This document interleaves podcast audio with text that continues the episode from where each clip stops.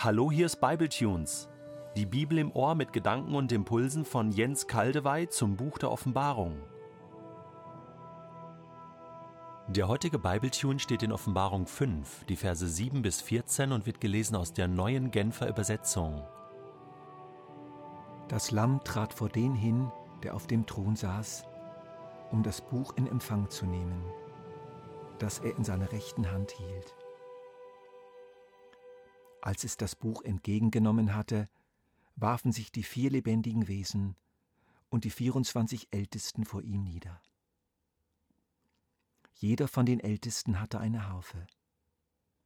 Außerdem hatten sie goldene, mit Räucherwerk gefüllte Schalen. Das Räucherwerk sind die Gebete derer, die zu Gottes heiligem Volk gehören. Nun sangen die vier lebendigen Wesen und die Ältesten ein neues Lied. Es lautete Würdig bist du, das Buch entgegenzunehmen und seine Siegel zu öffnen. Denn du hast dich als Schlachtopfer töten lassen und hast mit deinem Blut Menschen aus allen Stämmen und Völkern für Gott freigekauft, Menschen aller Sprachen und Kulturen. Du hast sie zu Mitherrschern gemacht, zu Priestern für unseren Gott, und sie werden einmal auf der Erde regieren. Dann sah ich eine unzählbare große Schar von Engeln, tausendmal Tausende und zehntausendmal Zehntausende.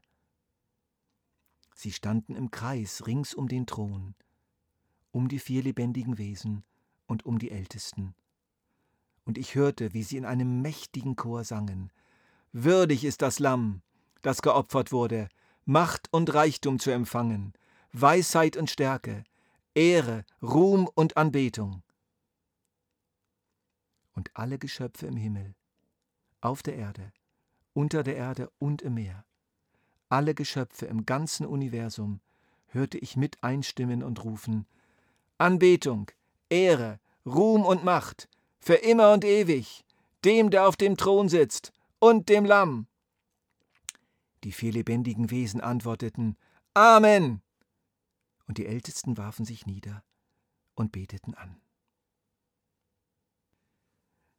Als Nelson Mandela 1994 in Südafrika die Macht übernahm und zum ersten schwarzen Präsidenten gewählt wurde, freuten sich alle Schwarzen.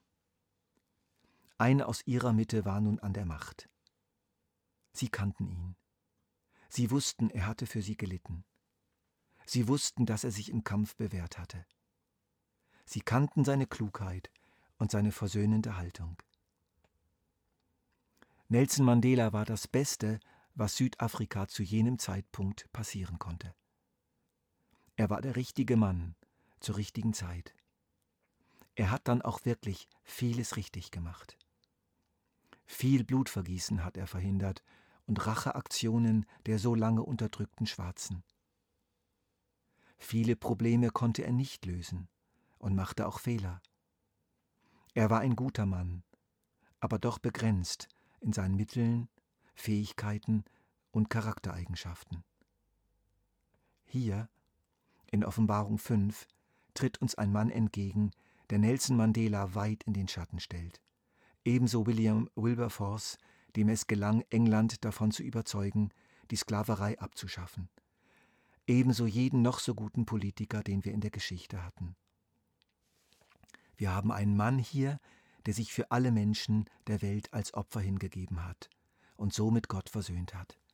Jeder kann nun, wenn er will, in diese Versöhnung eintreten.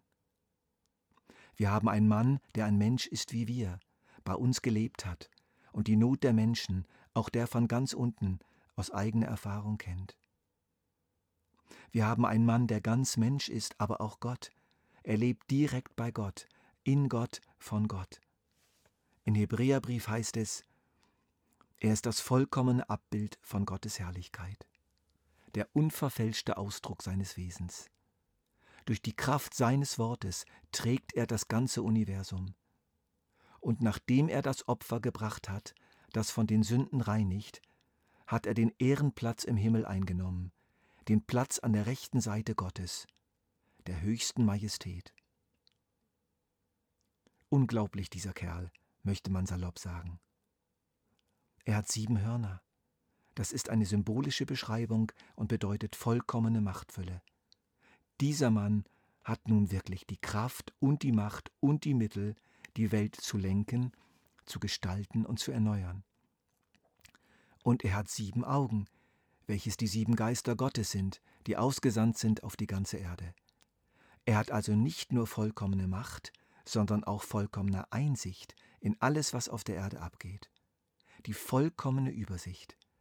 Er ist jedem nicht nur eine Nasenlänge voraus. Man könnte es auch so sagen. Wir haben hier einen außerordentlich gewieften Taktiker. Hochintelligent, alles durchschauend, mit jedem Schachzug seiner Gegner im Voraus vertraut. Aber sein Motiv dabei ist nicht, sich durchzusetzen, sondern die Pläne Gottes. Er will nicht persönlichen Gewinn machen, sondern eine einzigartige Win-Win-Situation schaffen. Gott und Mensch sollen miteinander gewinnen. O Jesus, ich bete dich an. Du bist so wunderbar, so einzigartig. Ich lege mein Leben, mein Schicksal aufs neue in deine Hände. Wo wäre es besser aufgehoben?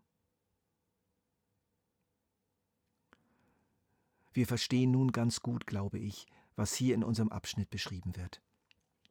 Man könnte es bezeichnen als Begeisterungsstürme des Himmels. Die vier lebendigen Wesen und die 24 Ältesten und eine unzählbare Schar von Engeln und alle Geschöpfe im Himmel, auf der Erde, unter der Erde und im Meer brechen in Begeisterungsstürme aus und sind überwältigt vom neuen Geschehen und von der Freude über diesen Mann und wissen bis in die Knochen, jetzt kommt's gut.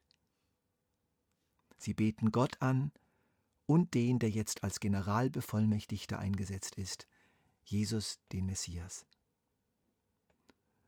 Interessant, ermutigend und erstaunlich ist es nun, dass auch wir, du und ich, die sozusagen als einfaches irdisches Fußvolk zu diesem Mann gehören, hier in diesem Lobpreis vorkommen. Jeder von den Ältesten hatte eine Harfe, Außerdem hatten sie goldene, mit Räucherwerk gefüllte Schalen. Das Räucherwerk sind die Gebete derer, die zu Gottes heiligem Volk gehören. Auch das ist natürlich Symbolsprache. Sie besagt, unsere Gebete hier auf der Erde fließen mit ein in die Pläne Gottes. Sie bewirken etwas, sie sind mitgestaltend. Jesus baut sie sozusagen ein in die Umsetzung der Pläne seines Vaters. Durch seinen Tod hat Jesus uns in eine besondere Beziehung zu Gott gebracht. Wir sind für Gott freigekauft, um mit ihm die Welt zu gestalten. Jetzt im Hintergrund und eines Tages in aller Öffentlichkeit als anerkannte Regierung der Welt. Hilf uns, Herr Jesus, in diese Aufgabe hineinzuwachsen, indem wir nahe bei dir bleiben und auf dich hören, um so an deiner Regierung teilzuhaben.